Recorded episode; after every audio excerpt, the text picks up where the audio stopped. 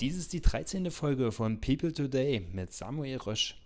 Samuel gewann 2018 das Casting-Event The Voice of Germany. Neben zahlreichen Live-Auftritten hat er seit diesem Jahr einen eigenen Podcast und hat über eine Crowdfunding-Aktion genug Geld für die Erstellung und Veröffentlichung seines Debütalbums Geschichten zusammenbekommen.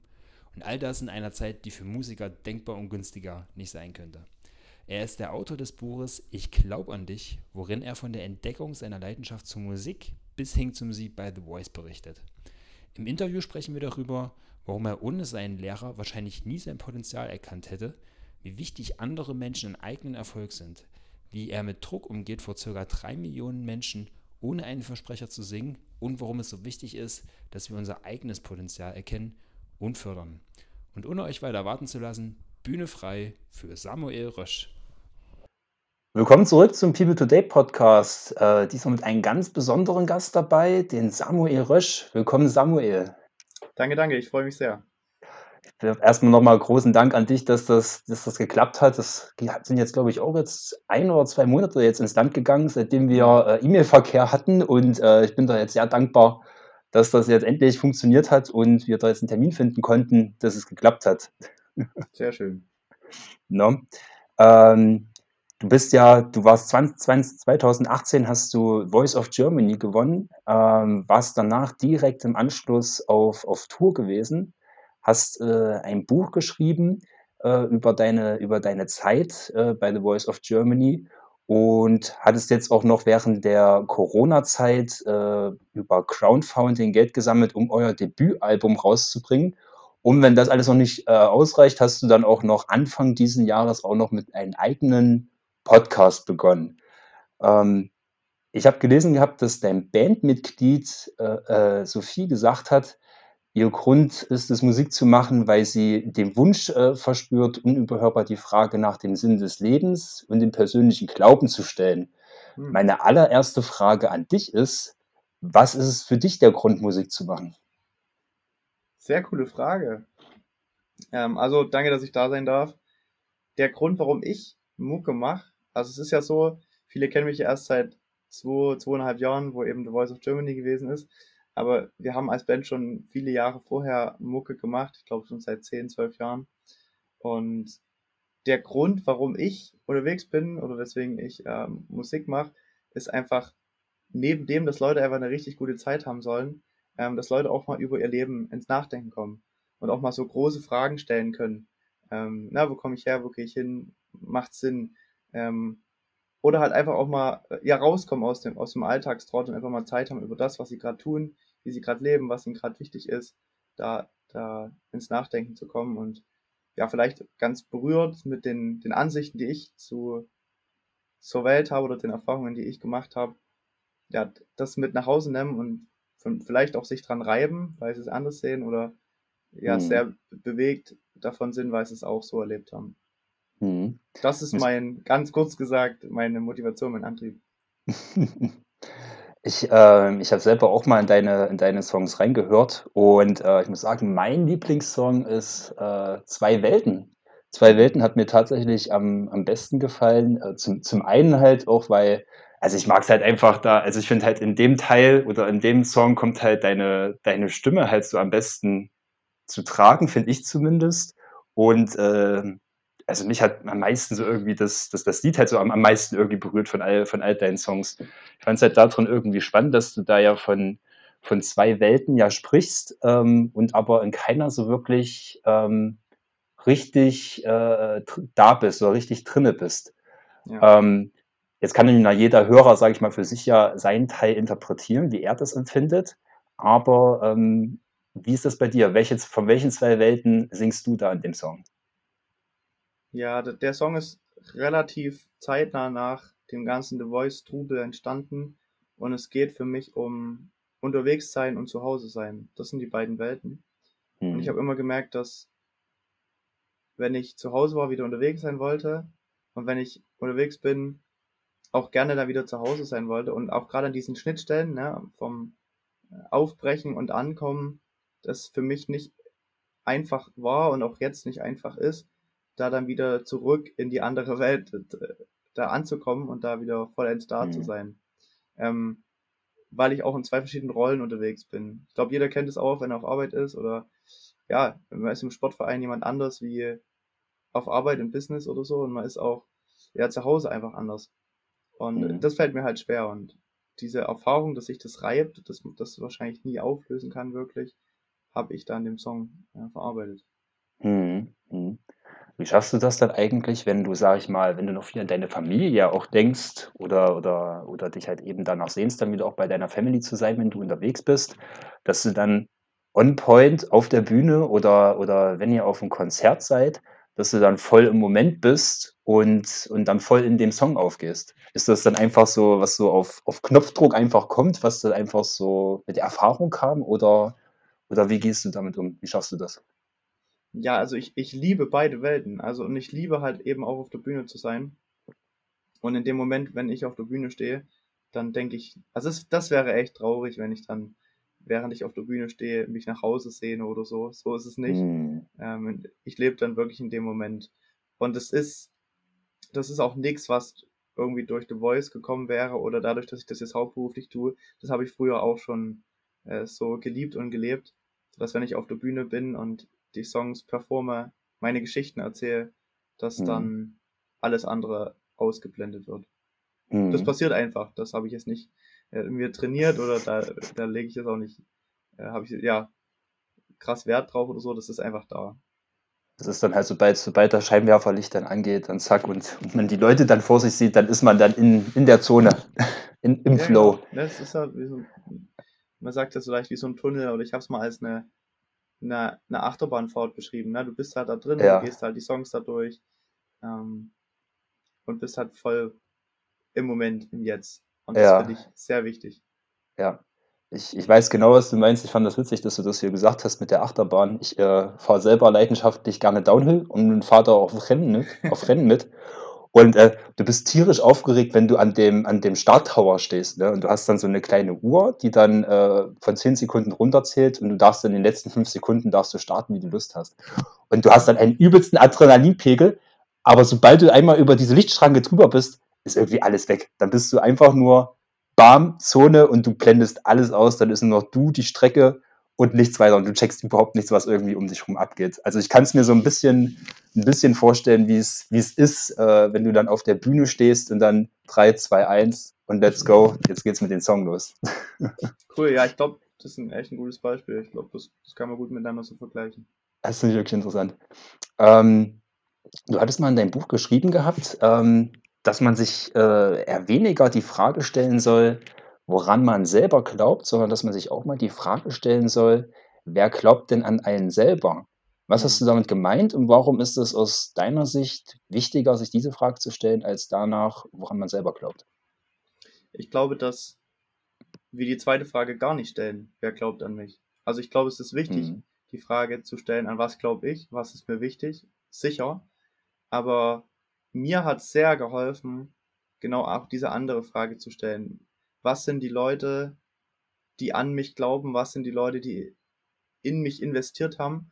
Und hätte ich nicht meine Familie zum Beispiel gehabt, in meinem Fall, oder einen Professor, da wo ich studiert habe, die an mich geglaubt haben, die mich supportet haben, dann äh, würde ich, glaube ich, nicht jetzt da sein, wo ich da sein darf als Musiker. Mhm. Und mhm. ich, ich glaube, dass es mega wichtig ist. Und so jemand möchte ich auch für andere Leute sein, der der an Leute glaubt. Der sagt, ey, du kannst was, ey, du, du bist begabt, nutz deine, nutz deine Talente. Mhm. Und deswegen sich, glaube ich, jedem Einzelnen sich die Frage stellen, ey, wo sind Leute, die, die mir gut tun, die an mhm. mich glauben, die mich supporten sollen. Mhm. Das tatsächlich, ähm, ich habe es in deinem Buch tatsächlich äh, erst zum zweiten Mal bisher gelesen. Also ich habe schon viele Biografien auch gelesen von von erfolgreichen Leuten, von Barack Obama bis hin hier Matthew McConaughey. Mhm. Ähm, und tatsächlich war es in deinem Buch nur das zweite Mal gewesen, dass ich gelesen habe, äh, dass jemand halt wirklich auch dahin gekommen ist, wo er jetzt ist und dankbar halt eben auch für die anderen Menschen in den Raum halt eben auch dafür ist, die ihn halt dahin gebracht haben. Das erste Mal, wo ich das gelesen habe, war in so ein, das Buch heißt Ubuntu. Ging es so, sage ich mal, so ein bisschen hier um die friedliche Einigung in Südafrika. Und äh, der eine hatte da einen Friedensnobelpreis bekommen für seine Arbeit und durfte halt zu der Verleihung halt auch noch seine Familie und halt alle, die mit dran beteiligt waren, halt einladen. Und er hatte dann das halt wörtlich genommen und hat halt 300 Leute mit eingeladen. Und ähm, bei der Verleihung hat er dann halt eben dann auch äh, festgestellt, wo er dann den, den, den, äh, den, den Nobelpreis bekommen hat, dass er den halt auch niemals bekommen hätte, oder das niemals erreicht hätte, ohne halt all die Leute, die halt da in den Raum waren. Das war für mich das erste Mal, wo ich das gelesen habe, dass man so ein bisschen, hat das ja mal viel gehört, aber man das mal von, sag ich mal, bekannteren Personen mal in dem Maße halt mal realisiert hat. Und das zweite Mal war tatsächlich, wo ich das, wo ich das bei dir gelesen habe. Also ich denke auch, dass das äh, tatsächlich äh, zu oft in Vergessenheit gerät, dass man sich auch manchmal, glaube ich, den Erfolg auch ein bisschen äh, zu viel sich selber zuschreibt und äh, dabei auch vergisst, dass das auch von anderen Leuten abhängig ist. Ja, also ich, ich, ich glaube, es gehört trotzdem viel selber auch dazu. Das will ich damit Mhm. gar nicht sagen, ne? Dass man selber auch viel tun muss, ist, ist, denke ich, klar. Aber all Mhm. das, wo- worauf ich aufbauen darf, ist eigentlich, sind die Schultern meiner Eltern. So. Ist das, Mhm. was die vorbereitet haben, was die hingelegt haben. Ähm, und das möchte ich nie vergessen. Dafür möchte ich sehr dankbar sein. In meinem Fall, es gibt natürlich auch andere, andere Leute, andere Leben, die sich irgendwie auch durchboxen mussten, wo die vielleicht nicht so ein ähm, behütetes, so eine behütete Kindheit haben. Dennoch Mhm. glaube glaub ich trotzdem, dass es unglaublich viel Aufschwung gibt und dass es so wertvoll ist, äh, Leute zu haben, die, die, die einen dahin tragen und mitgehen. Auf jeden Fall, das denke ich auch. Damit hast du eigentlich schon so ein bisschen so das Stichwort äh, äh, gesetzt. Ich hatte mal äh, einen Song von Eminem gehört. Ähm, ah, ich weiß gar nicht mehr genau, wie der hieß. Ähm, also es ging, sage ich mal, so ein bisschen in den, in den Song ging es, äh, ah, Not, Not Afraid hieß der. Ich weiß nicht, ob du den kennst. Kennst du das? Von Eminem, den Mhm, Song Not ich. Afraid? Doch, Ja, kennst klar. du. Und es ist übelst krass, wenn du mal bei YouTube, äh, bei YouTube dir unter dem, unter dem Song mal die Kommentare durchliest. Und du liest da ganz oft, also es gibt einige Kommentare drin, wo Leute geschrieben haben, ich hatte eigentlich überhaupt keinen Bock mehr auf mein Leben, hatte überlegt, von der Brücke runter zu springen. Und dann haben die, haben die gesagt, nachdem die den Song gehört haben, haben die wieder Mut gefasst, ihr Leben weiterzuleben. Und das fand ich übelst krass. Dann war mir das erste Mal eigentlich so klar geworden, was man, sage ich mal, auch als Künstler oder was man auch Ja. mit der Musik halt auch bei anderen Leuten auslösen kann oder wie du auch, sag ich mal, auch ihr Leben darauf verändern kannst. Das fand ich übelst krass. Ja. Gab es bei euch, sage ich mal, auch, weiß ich jetzt nicht so in, de in dem krassen Maße, aber auch irgendwie eine Rückmeldung, wo ihr, wo ihr eine Rückmeldung bekommen habt, dass jemand gesagt hat, ich habe euren Song gehört und der hat irgendwie mein Leben verändert oder hat mir äh, in einer gewissen Hinsicht die Augen geöffnet? Ja. Also das kam immer wieder mal, dass Leute gesagt haben, oh, das hat mich voll Ah. ermutigt oder das war ein, das war ein Ding, da habe ich noch gar nicht so drüber nachgedacht oder das hat mich voll Ah. getroffen. Ganz speziell ähm, habe ich immer wieder Gespräche mit Diabetikern, weil ich ja auch selber Diabetiker bin und Mhm. auch ein Lied darüber oder in dieser Zeit geschrieben habe, als ich zum Diabetiker geworden bin. Das ist erst dreieinhalb Jahre her. Mhm. Ähm, und das sage ich auch immer so als eine Moderation vor dem Song, wenn wir den spielen, dass ich das eben bin und das ist voll gut, weil das vielen Leuten Mut gibt und die auch das ihre Krankheit hoffentlich, so wie ich das auch kann, als was nehmen, was einfach dazugehört, womit man gut leben kann und keine Furcht haben, so unperfekt zu sein oder dieses, diese Krankheit zu verstecken oder am schlimmsten noch die einfach, einfach für sich auch zu ignorieren. Mhm. Ähm, da habe ich viele, viele gute Gespräche gehabt. Und ja, ansonsten, ne, viele Leute, die einfach die Mucke feiern, die die Themen cool finden, die, Mhm. ja, die es einfach bewegt, was ich durch die Mucke ausdrücke. Und das ehrt mich sehr. Mhm. Mhm, das glaube ich gar nicht. Ich glaube, das ist auch mit das das schönste Feedback, was man auch für seine für seine Arbeit bekommen kann und was einen selber dann auch motiviert, dann dann weiterzumachen. Ja, auf jeden Fall. Ja. Ähm, du hast ja wir haben ja schon jetzt immer viel gesagt, dass du äh, dass du ja dein dass du deinen Erfolg ja auch anderen Leuten verdankst und dafür auch sehr dankbar bist für deine Mitmenschen. Was ist, sage ich mal, die die größte Lehre, die du von jemandem gelernt hast und von wem war's? Ich glaube, also ich habe viel, viel gelernt von vielen Leuten. Ähm, ich würde sagen, also ich habe sehr, sehr viel- viele gute Sachen von meinem Professor aus Moritzburg gelernt, von dem Jens Seipold. Und der hat, glaube ich, ein großes Stück dazu beigetragen, dass ich meine Stimme oder wie ich singe als was verstehe, was, was ins Licht muss. Also Mhm. und bei mir auch so ein bisschen dieses Prinzip falsche Demut aufgebrochen. Ich habe das oft erlebt, dass, vielleicht äh, kennst du das auch, wenn, also ich nenne es einfach mal falsche Demut, wenn Leute das, was sie gut können, ne, jemand kann zum Beispiel jetzt mal gut singen, ne, oder der kann Mhm. richtig gute Bilder malen, oder der ist kreativ, oder kann tanzen, oder, ne, keine Ahnung, was halt Leute gut können, noch viel mehr andere Sachen.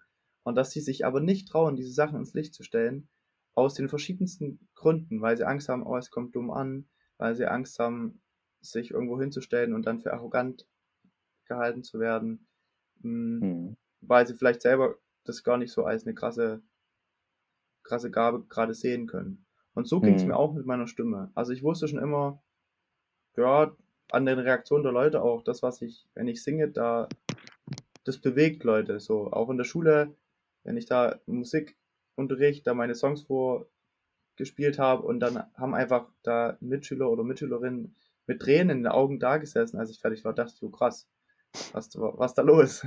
Und, Mhm. ähm, und aber ich habe das nie so wirklich einfach als das, was zu mir gehört, ins Licht stellen können. Es gibt ja auch so diesen Spruch, stell dein Licht nicht unter den Scheffel so. Und Mhm. das habe ich, das habe ich von Jens gelernt. Einfach das, was man kann, in einer ganz natürlichen Art und Weise äh, hinzustellen, auf eine Bühne zu stellen, ganz authentisch einfach zu sagen, ey, das, was ich kann, darauf bin ich, es gehört zu mir, darauf bin ich auch ein bisschen stolz, ich möchte es euch gern zeigen, aber nicht in einer Mhm. über, überheblichen Art und Weise, sondern in einer ganz natürlichen Art und Weise. Und ich glaube, dass das mega wichtig ist für uns alle, dass wir die Sachen, die wir tun, nicht unter den Scheffel stellen, ne? dass wir, dass wir einfach quasi damit ins Licht gehen. Das, Mhm. das würde ich mir für viele wünschen. Und das ist, das ist was, was ich von Jens Seipert gelernt habe. Mhm. Ich denke ich denke auch immer, dass es auch bei der bei der Geschichte auch manchmal, wenn man auch so danach sucht, was könnte so auch mein Potenzial oder meine Leidenschaft sein, dass man da, glaube ich, auch, äh, oftmals auch wirklich die Rückmeldung von den anderen halt braucht. Weil, wie du ja auch schon gesagt hast, man man checkt das selber einfach nicht, ne? Ich Ja. sage mal, du bist dann halt einfach irgendwann in deinem Fall meinetwegen dann auch gewohnt, wenn du auf die Bühne stehst und du singst, dann ja, dann dann dann sind die Leute halt eben davon berührt und und und weinen da halt auch. Und das ist das ist na ja, so, äh, für für manch einen ist das halt, äh also als Außenstehender ist das halt übelst krass, ne? Aber wenn du Ja. das, sage ich mal, dein dein ganzes Leben ja, äh, schon hast, das ist einfach dann halt irgendwann 'ne Gewohnheit und und du denkst, es ist halt ist halt nichts Besonderes halt einfach, ne? Und Ja. würdest ja dann von von dir aus ja dann gar nicht auf die Idee kommen, wenn da mal jemand auf dich zukommt und sagt: „Ey, sag mal, checkst du eigentlich, was du da für 'n krasses Talent hast und was du da eigentlich für 'ne für 'ne Möglichkeit hast, um da äh, um da rauszubrechen und was du für Chancen vielleicht hast, auch, äh, da 'n großartiger Sänger zu werden?“ Das sind ja Ja, manchmal so Sachen, da komplett. da braucht's absolut dann, finde ich, da irgendwie jemanden von außen, der einen da auch manchmal wachrüttelt, wenn man da, äh, nicht von alleine dann dann drauf kommt da. Das ist halt oftmals schwierig. Das ist oftmals Ja. schwierig. Das sehen wir auch, ich glaube, das, das sehen wir als Menschen auch bei anderen Leuten viel besser, was die gut Ja. können, als bei uns selbst. Auf jeden Fall. Weil man ja selber ja auch einfach merkt, okay, gut, man man selber hat vielleicht Stärken hier und Schwächen da und dann sieht man halt jemand anderen, der da halt wirklich sehr gute Stärken hat oder wenn man ja auch dann vergleicht, man hat 'n Freundeskreis und dann sticht der eine mit dieser Eigenschaft halt besonders hervor und der checkt das aber selber eigentlich gar nicht, weil der halt schon sein ganzes Leben dann halt so rumläuft, ne? Ja, ja, ja, stimmt. Und ich finde halt, wir sind auch in 'ner Gesellschaft, die also ich habe selber auch Mathe, Physik, äh, Abi gemacht, irgendwie so in 'ner Gesellschaft, die sehr, sehr rational an Dinge rangeht und dass, wenn einen was bewegt, man das nicht so schnell teilt und nicht so schnell sagt und dass dann Mhm. viele Sachen auch man selber ist halt so geprägt. Es wird dann immer es wird immer abgewägt und so gesagt: „Ja, okay, ich kann es gut, aber das und das spricht noch dagegen, dass ich das öffentlich Mhm. mache und das und das.“ Und dann sind Mhm. wir kommen viel so ins Denken und viel ins ins Rationale, was ja auch oft mega gut ist. Ich will gar nicht sagen, Mhm. dass es schlecht ist. Aber manchmal würde es, glaube ich, einfach gut tun, das, was man grade fühlt in der Situation, was andere fühlen, einfach, äh, zu zeigen, so ganz ohne Kopf. Das stimmt, das stimmt. Ich denke oder was äh, was mein persönliches Empfinden ist, denke mal, was manche halt davon abhält oder, äh, was mich ja auch manchmal auch abgehalten hat, oder manchmal erst mit dem Podcast auch anzufangen, weil auch das ja auch 'ne gewisse Verantwortung ja auch mit einhergeht, ne? Wenn du ja jetzt ja auch sagst: Ja. „Okay, gut, ich ich sage jetzt oder ich posaune jetzt, sage ich mal, in die Welt hinaus, ich kann gut singen.“ Dann geht ja damit auch 'ne gewisse Erwartungshaltung von den anderen halt auf dich, äh, über und das erzeugt natürlich 'n bisschen Druck. Und, äh, ich kann mir sehr gut vorstellen, dass das auch mit einer der Gründe ist, dass selbst wenn Leute auch 'n Talent für irgendwas haben, äh, sich dann trotzdem manchmal nicht trauen, äh, das halt zu zeigen oder rauszugehen, weil das dann halt mit einem gewissen Erwartungsdruck unter Umständen dann auch einhergeht. Um das zu vermeiden, äh, sagt man, ach na ja, das ist nichts Besonderes, das, das, das ist halt so, ne? Mhm. Ja, Ja, ja, das ist, denke ich, auch, ist, denke ich, auch so ein bisschen so auch da mein Feeling auch bei der Geschichte. Mhm. Ne? Großartig. Ähm, du bist ja nun, also du hast ja nun 2018 hast du Voice of Germany gewonnen, warst on Tour gewesen, hast vor Tausenden von Leuten gesungen. Wie bleibt man bei der ganzen Geschichte geerdet und verliert nicht die Füße unterm Boden? Ja, das ist gar nicht so einfach. Also, weil ich ja auch finde, dass man als Laie, wo, wo reingeschossen wird, mit dem man erstmal gar nicht so schnell umgehen kann und das relativ Hm. ähm, krass so ist. Ich finde, wenn du als Künstler Stück für Stück deine Sachen aufbaust und irgendwann erfolgreich bist, ist es immer noch krass auf jeden Fall, aber es ist nicht so ein, so ein von jetzt auf gleich. Und äh, die, die Erfahrung habe ich halt gemacht, dass du von dich kennt keiner zu ich kann nicht mal mehr durch den Supermarkt laufen, ohne dass Leute mich erkennen. Ähm, Situation, so, das war schon krass. Hm. Ich weiß nicht, ich hatte, da war ich eigentlich ganz dankbar dafür, ich hatte eine Band, die halt ähm, das alles sehr rational gesehen hat. Ich weiß noch so einen Kommentar von meinem Gitarristen, der dann gesagt hat, ey, du bist ja erst in Sing-Offs, ist die dritte Runde bei The Voice, ist ja ganz entspannt. Äh, Wir reden weiter, wenn du im Finale bist und so. Äh, genau, oder mein, meine Frau, die mich da auch sehr geerdet hat, meine Familie, die immer schön gesagt hat, halt mal den Ball flach so, also bleib mal ganz entspannt. Ähm, aber es ist krass, ne, wenn jeden Abend dann bist du auf Tour und tausende von Leute, Leuten, die applaudieren und finden es total krass und wollen Autogrammstunden mit dir und Fotos mit dir machen und so. Ja, es ist schon eine krasse Erfahrung. Aber letztendlich, genau, meine Frau, meine Band, meine Familie und immer auch wieder dieser Gedanke, ich habe das nicht nur durch, durch Hm. mein Tun hier auf die Reihe gekriegt, oder Ja. gekriegt, sondern ich habe viele Leute, die dazu beigetragen haben. Also auf jeden Fall da auch meinen mein tiefsten Respekt. Äh, ich habe das auch, also selber habe ich es halt auch, äh, um wieder auf den Radfahrsport äh, zurückzukommen, ist es, sage ich mal, ja auch irgendwo eine Extremsportart. Und ich habe da halt auch gemerkt gehabt, also ich habe es da auch einfach gesehen gehabt, dass du halt auch Leute, die halt in den Sport halt auch besser geworden sind. Und es ist ja dann, sage ich mal, auch sowas, sowas ähnliches ja dann auch wie bei dir. Du kriegst dann natürlich auch die Anerkennung dann von den anderen, wenn du Mhm. einen krassen Sprung gemacht hast oder krass auf dem Rad gefahren bist. Und äh, man hat dann halt auch gemerkt gehabt, dass dann eigentlich manchmal auch aus wirklich guten Typen, wie Ja. du sagtest, was das für ein arroganter Arsch der geworden ist, mal so auf, auf, auf Blattdeutsch jetzt mal so gesagt, ne? Und äh, ich habe da schon sehr, sehr früh schon, auch während meiner Te Teenagerzeit, Teenagerzeit, äh, da schon äh, zu schätzen gelernt, gewusst, äh, dass, also ich, ich mochte das einfach, wenn du da, sag ich mal, jemand begegnet, der es übelst drauf hatte, aber Mhm. gleichzeitig total geerdet, ein totaler Normalo war und du mit denen da auch einfach ein Bier trinken konntest und Ja. dich ganz normal über Sachen unterhalten konntest. Und das finde ich ist auch irgendwas, das, also das macht, das macht einen eigentlich dann eher sogar noch größer, als das, wenn man, äh, als wenn man das, sag ich mal, so auf seinen Erfolg äh, dann drauf rumreitet. Ne? Ja. nicht, in, irg in irgendeinem Film habe ich das mal, mal gehört gehabt, ich weiß gar nicht mehr. Ich glaube, es war sogar so ein, Film von Steven Seagal, also so ein Karate-Film, wo, er- wo er gesagt hatte, das fand ich wirklich aber gut, den Spruch, du musst dich in äh, guten Zeiten musst du dich nicht größer machen, als du bist, und in schlechten Zeiten musst du dich nicht kleiner machen, als du bist. Und den fand ich, fand ich ziemlich gut, den Spruch, der hat sich Schön. tatsächlich eingebrannt. Ja, ich, ich sag immer so ganz, so ganz flapsig, so die Leute, die sich noch beweisen müssen und die halt so ein bisschen, ähm, ja, das raushängen lassen, die, die haben es noch nicht wirklich geschafft oder die haben, die haben noch nicht so richtig verstanden, was, Hm. was wichtig ist oder, oder wo sie gerade stehen und was, ja, was, was letztendlich zählt, so. Hm. Ähm, also, so, ist ja cool, irgendwie erfolgreich zu sein und, und dann vielleicht im, im Rundfunk gespielt zu werden oder im, im Fernsehen gesehen zu werden. Das macht aber aus einem, das macht aber aus einem keinen besseren Menschen oder keinen nichts Besondereres als äh, andere, andere Menschen. Man hat eine coole Gabe, die kann man teilen, das ist der Hammer. Aber alles andere ist genau gleich, wie bei anderen Menschen auch. Ich wollte es gerade sagen, man sollte auch nicht vergessen, dass man auch aus Fleisch und Blut ist, genau wie die anderen. Ja, so ist es. Ja, so ist es einfach. Ja. Großartig.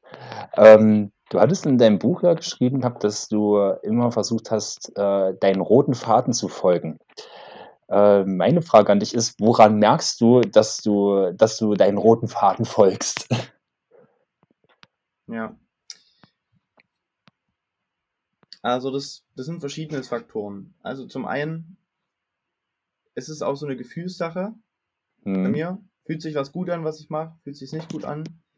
Ähm, das ist aber trügerisch, ne? Gerade wir als rationale Menschen Ja. manchmal Sachen denken, ist richtig, aber ist nicht richtig. Ähm, ich prüfe das, oder ich lasse es auch mal von Leuten prüfen. So, es gibt halt ein paar Leute, die ich echt reinsprechen lasse in das, was ich tue oder was ich Mhm. vorhab. Und wenn halt dann jemand sagt, der mir sehr wichtig ist, nee, du, das ist nichts für dich oder ja, mach das, dann ist es für mich auf jeden Fall wichtig, das zu hören. So, und Mhm. ähm, schließe mich dann auch meistens dann der, oder die, ja doch, nehmen die Ratschläge dann auch an, wenn dann ein paar Leute sagen, nee, mach das mal lieber nicht, dass ich das dann Ja. auch lasse. Wo, Ähm. wo, wo führt dich dein roter Faden gerade hin? Ja, also, das, das, ich habe noch, ich habe noch viele Pläne, ne? viele, viele Projekte, die ich Das starte glaub und ich. So. Das, das ist, glaube ich, aber nicht damit gemeint, sondern roter Faden ist für mich so, ist das, ist das sinnhaft, was ich tue? Mhm. Und ist es, ist es irgendwas, wo ich, wo ich denke, ja, dafür, dafür bin ich, bin ich auch als Mensch da, also im Größeren so. Nicht Mhm. nur konkret macht es gerade Sinn, sondern ist es wirklich mein Lebenssinn, so was ich gerade tue? Und verschwende ich Mhm. manchmal einfach Zeit auch in sinnlose Dinge, die überhaupt jetzt nicht dazu beitragen, dass ich der großen Sache irgendwie folge. Und ich glaube Ja. halt schon, dass ich hier auf dieser schönen Erde lebe, um meine Erlebnisse, die ich erleben darf, mit anderen Leuten durch die Musik zu teilen und Ja. Leute zu bewegen dadurch. Und freue mich natürlich über, über jeden Einzelnen, der, der, da, der da mit dabei ist. Und wenn es mehr ist, noch mehr werden, ist cool. Und äh, wenn es jetzt so bleibt, wie es ist, ist es auch mega. Und, und das ist so mein, meine Spur, mein, Mhm. mein Sinn so. Und äh, man kann ja auch, man kann ja auf jeden Fall sagen, dass du das ja auch in der Corona-Zeit ja auch weiter, äh, auch, auch weiter äh, deinen roten Faden da ja auch gefolgt bist, ne? Also ich sag mal, ihr habt ja am 23.04. war es, glaube ich, gewesen, ne? Wo ihr euer Debütalbum herausgebracht hattet, ne? Ja. Und das ja jetzt ja eigentlich in einer, in einer Zeit, die ja absolut, äh, ich sag mal, musikerunfreundlich ist, würde ich jetzt zumindest jetzt sagen. Ja, da gebe ich dir 1000 Prozent recht. Also von daher, ich sag mal, also ich finde es von der Seite äh, wirklich auch bewundernswert, dass du da ja, sag ich mal, auch nicht äh, jemand bist, der, der dann den Kopf in den Sand steckt, sondern sagt, gut, okay, ich habe mich jetzt für, für diesen Weg entschieden. Den, den, du hast ja in deinem Buch auch geschrieben, dass du, dass du ja dann auch nach Voice of Germany das, glaube ich, auch über zwei Jahre oder drei Jahre auch wirklich aktiv auch ausprobieren willst, äh, als professioneller Musiker, Ja. äh, dich, dich zu versuchen. Und ich sag mal, es wäre natürlich dann schon irgendwo jetzt ein leichtes gewesen, wo man gesagt hat, ey, sag mal, das kann doch jetzt nicht sein, ey, das genau jetzt, ne, wo, wo ich das jetzt versuchen will, mir dass dieses Corona da jetzt äh, in, in die Quere da jetzt schießt. Aber ähm, so wie ich dich einschätze, du bist, du bist keiner, der da, der da den Kopf hängen lässt, sondern dann immer stets versucht, dort eine Lösung zu finden. Und nee, kom äh, komplett nicht. Ich habe letzte Woche mit meinem, mit dem Samotine, meinem Gitarristen, einen Podcast aufgenommen. Ich habe, glaube ich, so als letzten Satz gesagt, wir sind ja die Letzten, die das Licht ausmachen. das glaube ich gerne, Und- ja.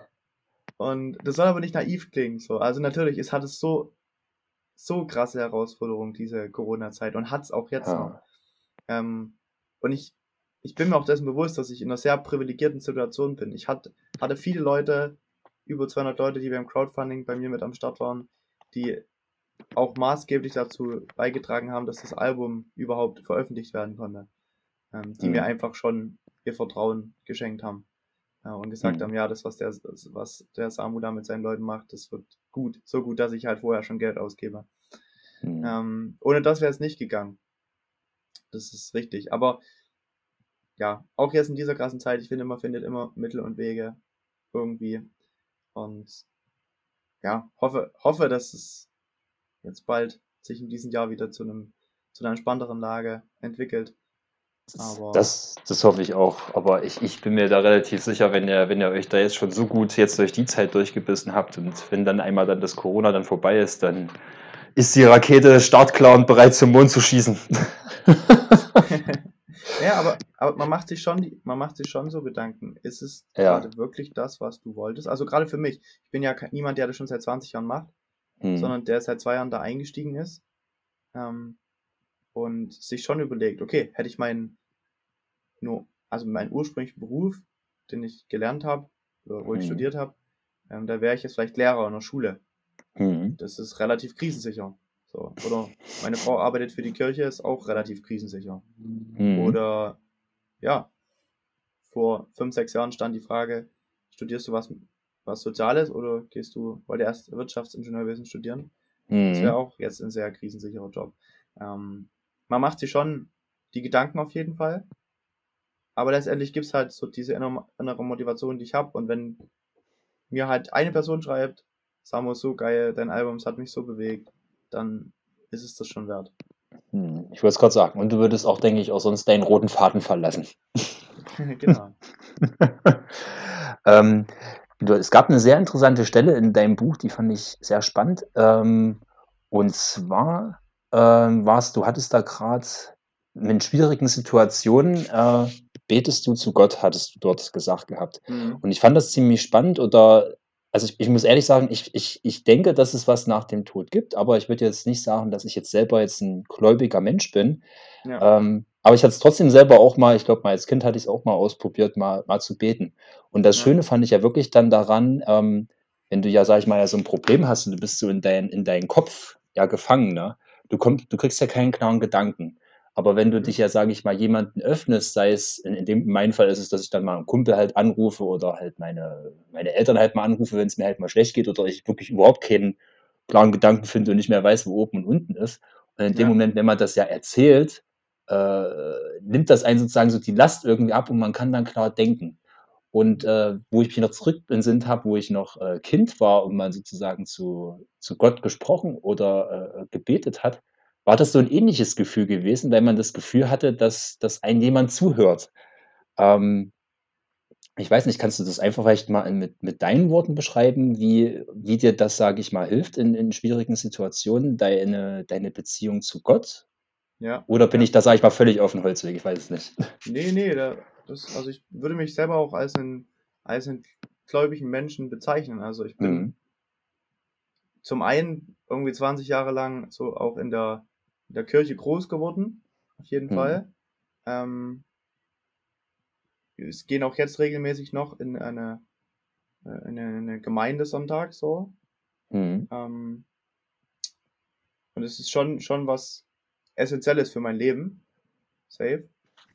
Ähm, und für, für mich ist es, ist es tatsächlich auch genau das, was du beschreibst. Wenn ich bete zu Gott, so dann, dann kann ich das, was mich belastet, teilen. Dann kann ich das, was mich belastet, abgeben.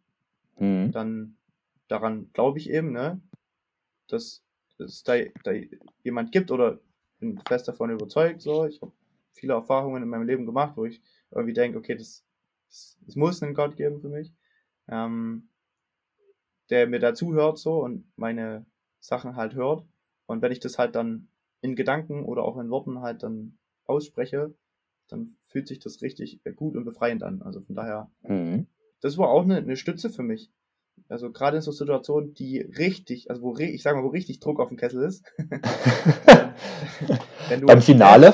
Ja, genau, genau. Stell dir vor, dreieinhalb Millionen Leute gucken dir zu, Oh was du da tust, und dann, dann weißt du halt, oh Mann, ein falscher Ton und es steht morgen in der Bild, so gefühlt. Mhm. Und da- das sind echt so Momente, wo du, wo du schon denkst, ach du, wow, bin ich dir dieser Situation überhaupt noch gewachsen? Mhm. Und ja, das waren dann schon so Momente, wo man einfach so, vielleicht kennst du den Begriff, so ein Stoßgebet halt, ne? Wenn es einfach Ja, so, ja, auf jeden on. Fall. du machst es jetzt, ja. Ich bin, ich bin raus. Au- ich, auf ich jeden bin Fall. einfach nur noch derjenige, der hier singt und alles weitere. Gucken wir mal. Auf Ja. jeden Fall. Ich, ich kann mich nur, äh, nur noch entsinnen, auch, auch wenn das wirklich ein ganz klein, vom, kleiner Vergleich nur zu dem ist, was du da wahrscheinlich für Druck auszuhalten hast. Aber ich wusste Mhm. noch, wo wir so unsere ersten Podcast-Folgen rausgebracht haben. Und selbst da war es dann auch irgendwie komisch gewesen, wo du dann den Start-Button gedrückt hast. Ich sag mal, du konntest ja dann natürlich noch selber noch entscheiden, wann bringst du es raus, du kannst es nochmal bearbeiten und so weiter und so fort. Also bei Weitem ja kein Druck, wie als wenn man vor dreieinhalb Millionen Menschen singen würde. Aber es war trotzdem komisch gewesen, dass du so in dem Moment, wo du den Startknopf gedrückt hast, hattest du das Gefühl, ah, alle gucken auf dich und du darfst Ja. jetzt keinen Fehler machen. Und das Ja. baut dann irgendwie so einen, so einen immensen Druck dann irgendwie auf. Und äh, da musste man sich auch erstmal irgendwie so ein bisschen dran gewöhnen. Und Aber man hatte dann halt irgendwie dann zu sich gesagt, naja gut, wenn du jetzt halt mal einen Fehler machst, ist jetzt halt, ist es jetzt nicht schlimm, wenn du jetzt mal einen Verhaspler halt hast, ne? Mhm. Aber ich sag mal, das ist ja in deinem Fall ja auch dann wesentlich krasser, wenn du das dann auf der Bühne ja einen Verhaspler hast vor dreieinhalb Millionen Menschen, dann ist das halt eben dann, wie du halt sagst, ne? dann steht das dann halt schnell in der Zeitung. Das ist ja vom Druck her viel immenser an der Stelle. Ja, das stimmt. Wobei ich jetzt so nach den Erfahrungen, die ich gemacht habe, oft so denke, eigentlich schade. Eigentlich schade, dass es so ist. Ich würde mir wünschen, dass man damit einfach entspannter umgehen kann. Und wenn jemand halt einen Fehler macht, dass mhm. kein, das kein Ausschlusskriterium für irgendwas ist. Wir leben schon in einer, mhm. finde schon, finde schon, wir leben in einer krass fehlerorientierten Gesellschaft, ne? Das siehst mhm. du ja mhm. auch, wenn du benotet wirst oder so, ne? Da geht es nicht darum, ob du das Gesamtding verstanden hast, sondern halt, wie viel du falsch gemacht hast. So, oder wie viel ja. du nicht hingekriegt hast. So. Also im Studium fand ich es manchmal ein bisschen cooler, wenn du dann so mündliche Prüfungen hattest oder so. Da wurde halt dann Pass-Fail und dann hat halt der Prof dann gesagt, okay, du hast das Ding verstanden, um was es geht. Ich lasse dich durch und halt zu den Leuten, die es nicht gerafft haben, nicht. So, also ich weiß, das ist auch nicht bei allen Themenkomplexen. Wenn du halt nicht weißt, wie viel 3 plus 3 ist, ja, dann hast du halt ein Problem. Ja. Das ist schon klar.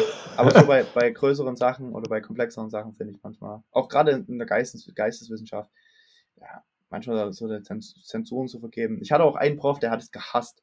Der hat gesagt, ich, der, also ich war ja an der Hochschule und da gab es ja. halt auch ähm, genau Punkte und dann, ich glaube, gab es da Zensuren, ich glaube schon. Und der auch gesagt hat, ach, ich hasse das einfach, ich hasse das, sowas zu vergeben. Ja, aber. Absolut. Ja. Absolut.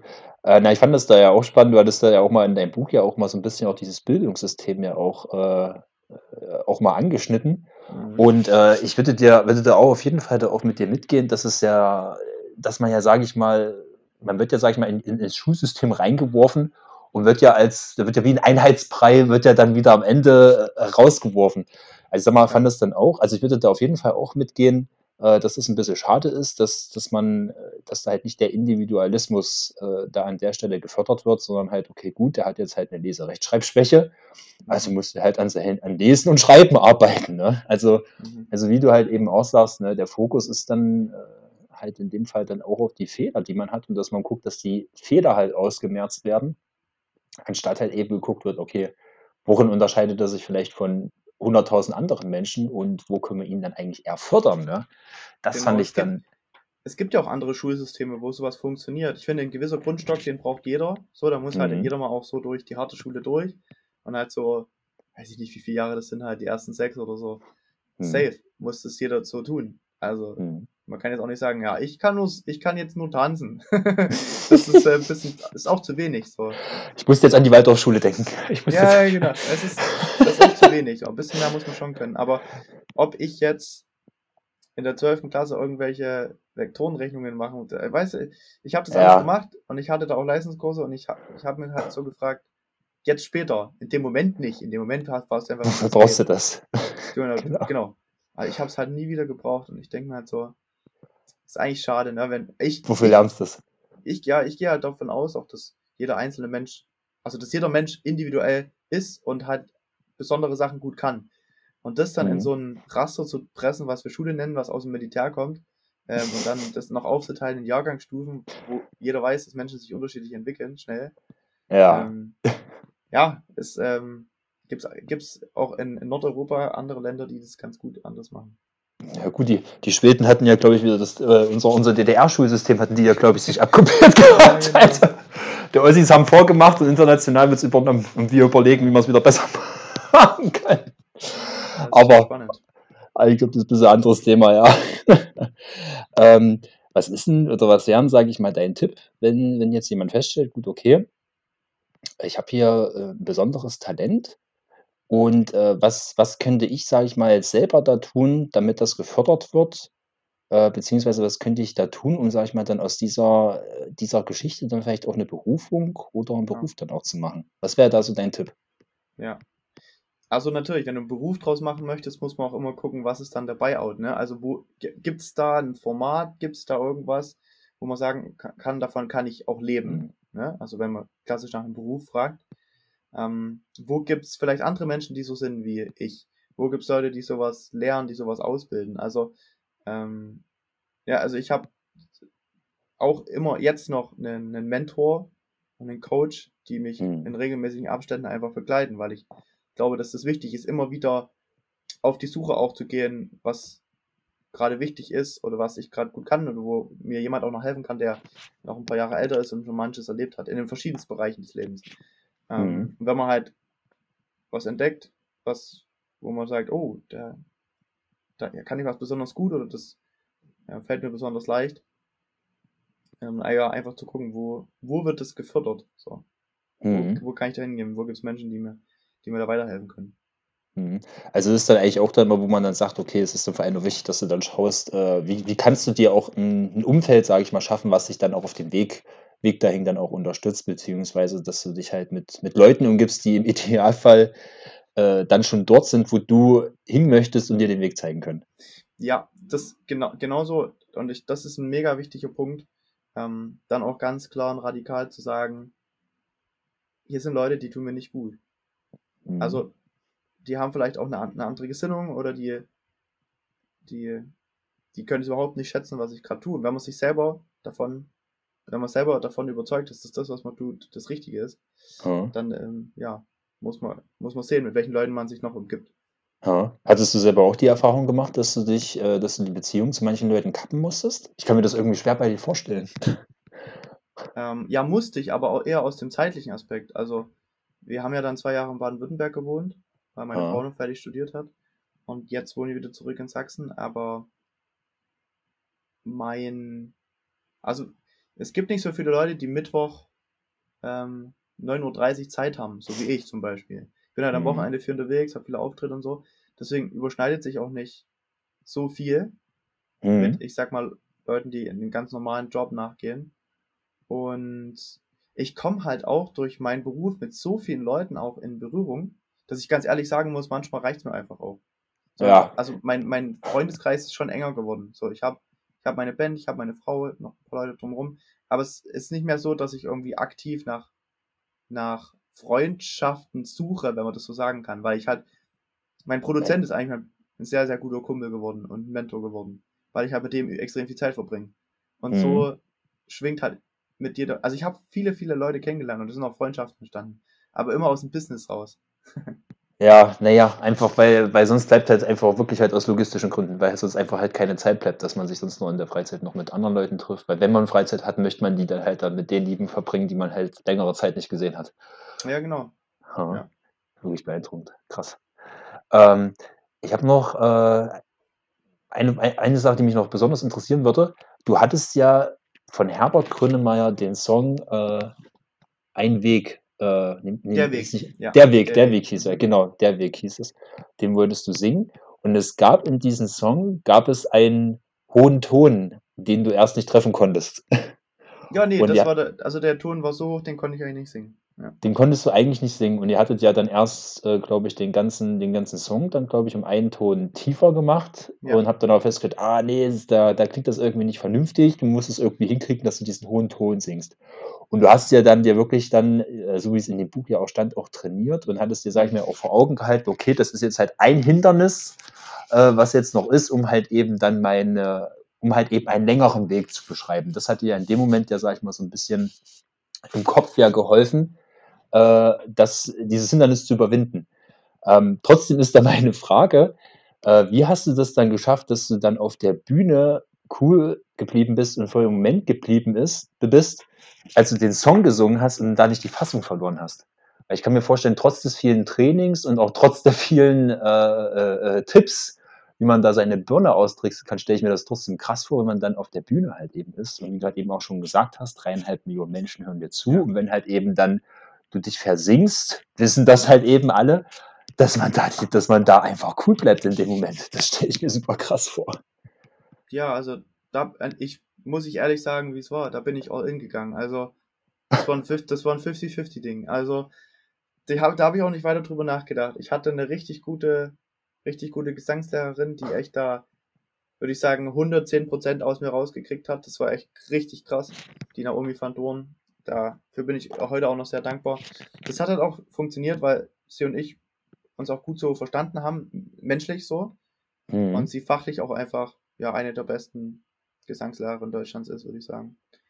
Ähm, ja, und das war, ich habe auch gesagt, ey, du bestehst diesem Halbfinale und ich, ich, natürlich möchte man dann auch weiterkommen, so, ne? Und, und ich habe dann gesagt, okay, ich, ich packe einfach alles rein in, das, in den Song, die 110 Prozent und dann, ja, wird schon gut gehen.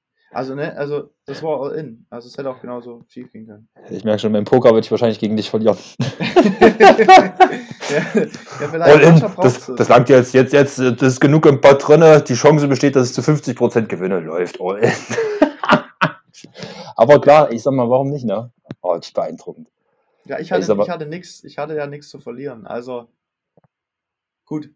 Vielleicht sagt man das so einfach im Nachhinein. In dem Moment sicherlich ist es anders. Aber ja, ich, ich, hatte, ich hatte ein Vertrauen, so, daran, ja. dass es gut wird und ich wusste, dass der Song un, also dass der Song richtig gut gepasst hat, so und ich da. Ja. Für mich war es auch ein sehr emotionaler Song. Ich konnte den in den Proben nur einmal singen.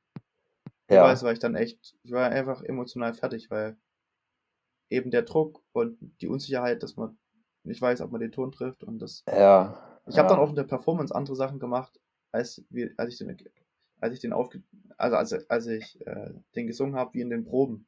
Ja, also ja. Ich, mache da so einen Move dann, äh, wo ich meine Arme so auseinandernehme. Das, das, also das ich kann es mir vorstellen. Vorher abge, nie vorher abgesprochen. Und normalerweise wird alles durchgegangen mit einem mit einem Performance Coach, mm, mm. der dir sagt, wie du dich zu bewegen hast oder was cool wäre zum Bewegen. Und das war halt null abgesprochen. Das war einfach in dem Moment einfach, oh, ich glaube, dass das dann sogar auch besser ist, weil ich denke gerade, das baut ja dann noch mehr Druck auf, wenn du dann denkst, okay, gut, du musst ja den Ton treffen, da musst du an die Performance denken und belastest ja dann deine Birne noch mit so vielen Ja. Nebenschauplätzen, äh, dass, dass man ja dann eigentlich in so einer Sache ja dann noch viel mehr verkopft, wenn man dann noch denkt, an was für, ich sage jetzt mal noch für, für Details, an was für Schnulli man ja dann noch achten muss, äh, damit man das ja dann noch hinbekommt, die ganze Sache. Da ist es dann, denke ich, wirklich dann manchmal auch besser, einfach zu sagen, okay, ich mache das jetzt, sage ich mal so, in, in, in Anführungsstrichen, frei Schnauze, die ganze Geschichte.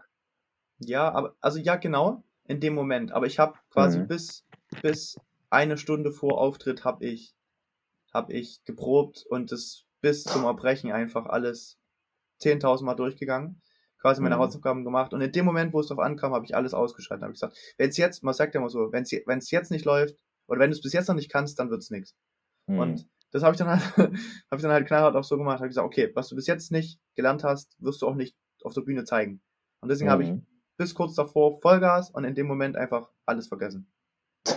Das ist wirklich krass.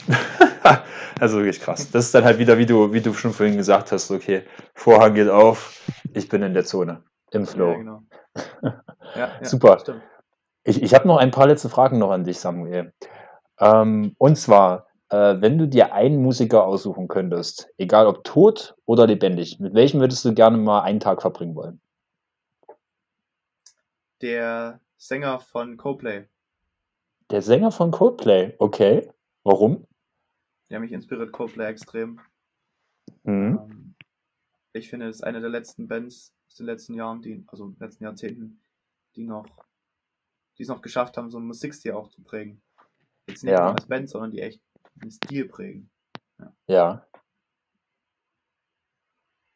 Ich fand's, ich fand's übelst krass. Meine Eltern, die hatten zu, zu Weihnachten, hatten sie äh, so eine CD geschenkt bekommen gehabt von Coldplay und da war auch so ein, äh, war so eine Live-Aufnahme in St. Pauli war da drauf gewesen, wo die gespielt haben. Und das war krass. Ich muss ehrlich sagen, normalerweise gucke ich mir nicht solche Konzertaufnahmen äh, an, aber das war wirklich beeindruckend gewesen. Wahrscheinlich auch so ein bisschen von dem Aspekt, dass sie ja in diesem Stadion, wo die gespielt haben, waren ja zehntausende Leute dort gewesen. Und es war Ah, Auch ein bisschen- Sao Paulo, oder? Nicht St. Paulo. Ja, San, äh, ja, nicht San Paulo, San Paulo, genau. Ja, ja, ja. Ah, ja, ja. Ja, Sao Paulo. Ja. Ja, ja, Buchstaben, Buchstabenverdreher. No? Und äh, das, ich sag mal, es, es war zum einen konnte es sich halt super gut, wie die Show halt auch aufgebaut ist mit dem Licht und Mhm. äh, auch die Emotionen, die die natürlich auch in den Song reingesteckt haben, gingen natürlich so total über, ne? obwohl du das, sage ich mal, nur auf der DVD gesehen hattest. Ähm, und es war zum anderen war es natürlich auch irgendwie auch so ein befremdliches Gefühl gewesen, da ich das jetzt Corona jetzt natürlich auch schon so lange jetzt auch ist, ja jetzt auch schon jetzt über ein Jahr bald, dass du Mhm. irgendwie so eine Massenansammlung von Leuten gesehen hast. Das hat sich schon als was, was ganz Besonderes schon angefühlt. Ne? Es ja, war schon. so. Ne, das ist, das ist wirklich gerade verrückt. Da kriege ich auch immer, wenn ich im, keine Ahnung, wenn du irgendwas siehst im vom Laptop oder bei Netflix oder so und du siehst viele Leute auf dem Haufen und denkst so, oh, was ist da Wie los? kann das sein? Ja, wie kann das sein? Ja, eben, ne? Das, ah, das, das ist jetzt schon krass, wenn man schon so weit gekommen ist, irgendwie, dass sich das schon, das schon als was Besonderes anfühlt. Ne? Aber manchmal ist es vielleicht auch ganz gut, ne? So weiß man dann auch dann wieder auch hinterher dann auch die Dinge dann auch mehr zu schätzen, wenn man dann auch wieder zusammenkommen kann. Ja. Da passt es dann auch gut. Super. Ähm, meine letzte Frage an dich. Ähm, mal angenommen, du hättest jetzt äh, eine Minute Zeit, äh, mit der du die ganze, die ganze Welt würde dir für eine Minute lang zuhören. Was würdest du ihnen sagen? Puh. Ich glaube, ich würde Ihnen genau das sagen, was ich auch mit meinem Buch und auch mit meiner CD ähm, schon, was mein Grundmessage ist, einfach, ey. Freunde, ihr seid begabt, ihr seid einzigartig, nutzt eure Gaben und stellt die ins Licht. So. Mhm. Vielleicht würde ich auch einfach irgendwas Dummes sagen, weil ich viel zu aufgeregt wäre. das glaube ich nicht. Das glaube ich nicht.